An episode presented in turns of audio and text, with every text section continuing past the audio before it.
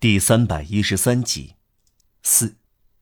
cab 在英语中的词义是双轮马车，在法语切口中的意思是狗。第二天是六月三日，一八三二年六月三日，必须指出这个日子，是因为当时在巴黎的天际，严重事件像乌云压城一样。玛丽与斯在夜幕降临时，沿着昨天同一条路，心里怀着同样的狂喜。这时，他在大街的树木中间看到艾布妮娜，他向她走来。连续两天，这太过分了。他猛然转过身去，离开了大街，改变路线，从殿下街转到普吕美街。这样，艾布妮娜跟着他一直到普吕美街。这种事他从来还没有做过，至今他只满足于他经过大街时看着他，并不想同他相遇。只有昨天，他试图和他说话。埃博妮娜跟随着他，不让他觉察。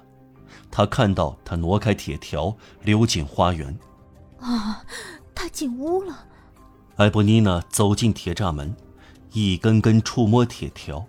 轻而易举就认出了玛丽·与斯挪开的那一根，他小声嘟囔着，声调阴沉：“别这样，李赛特。”他坐在铁栅门的基座上，就在铁条旁边，仿佛守卫着。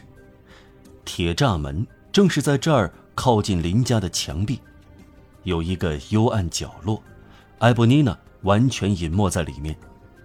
他这样待在那里一个多小时，一动不动。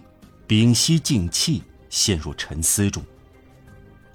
约莫晚上十点钟左右，普吕美街两三个行人中有一个迟归的老市民，在这荒凉的、声名狼藉的地方匆匆行走，傍着铁栅门来到铁栅门与墙壁形成的角落，听到一个低沉而气势汹汹的声音说：“他每天晚上来，我不再奇怪。”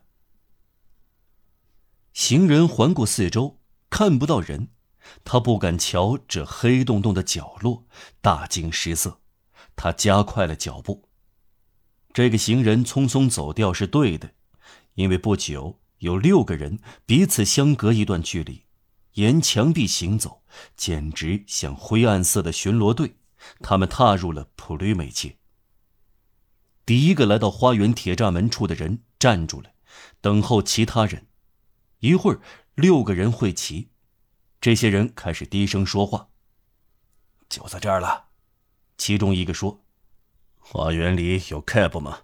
另一个问：“我不知道。不管怎样，我举起一个面团给他磨牙吧。”“你有敲碎玻璃用的油灰吗？”“有。”“铁栅很旧了。”第五个人说：“他用的是腹语。”“好极了。”刚才第二个说话的人开口道：“这种栅门给铁家伙一使劲儿，不会乱筛，收割不难。”第六个人还没有开口，就像埃博妮娜一个小时之前那样，开始观察铁栅门，相继捏住每根铁条，小心地摇晃一下。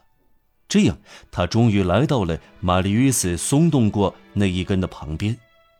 正当他抓住这根铁条时，从黑暗中。霍的伸出一只手，落在他的手臂上，他感到让人当胸，猛推一把。一个嘶哑的声音压低了说：“有狗。”与此同时，他看到一个苍白的姑娘站到他面前。那人遭到了意外的一击，吃了一惊。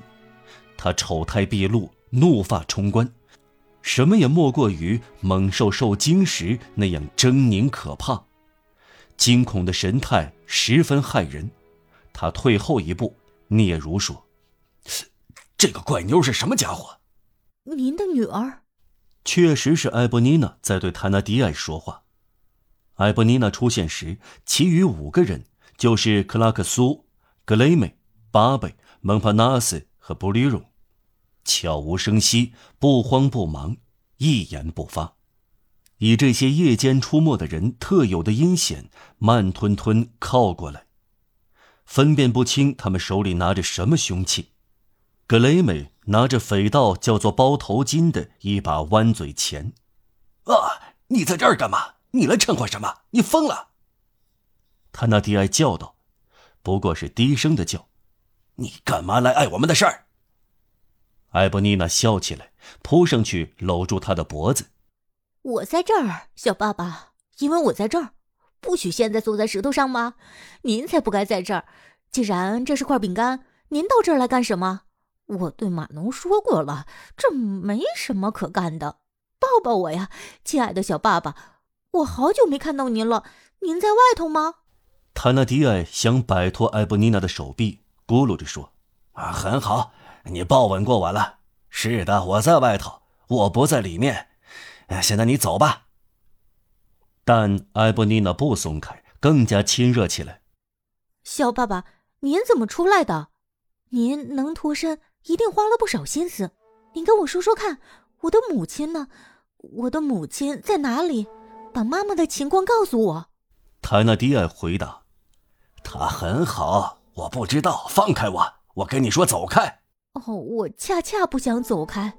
埃布妮娜说，像宠坏的孩子那样撒娇：“我已经有四个月没有见到您，拥抱您没有多久，您就要打发我走。”他又搂住父亲的脖子：“我真蠢。”巴贝说：“快点儿！”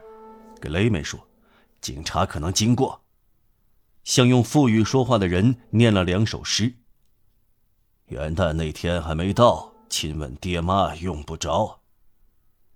埃布妮娜转向那五个歹徒：“哦，是布吕蒙先生，你好，巴贝先生，你好，克拉克苏先生，您不认识我了吗？格勒梅先生。”你好吗，蒙帕纳斯？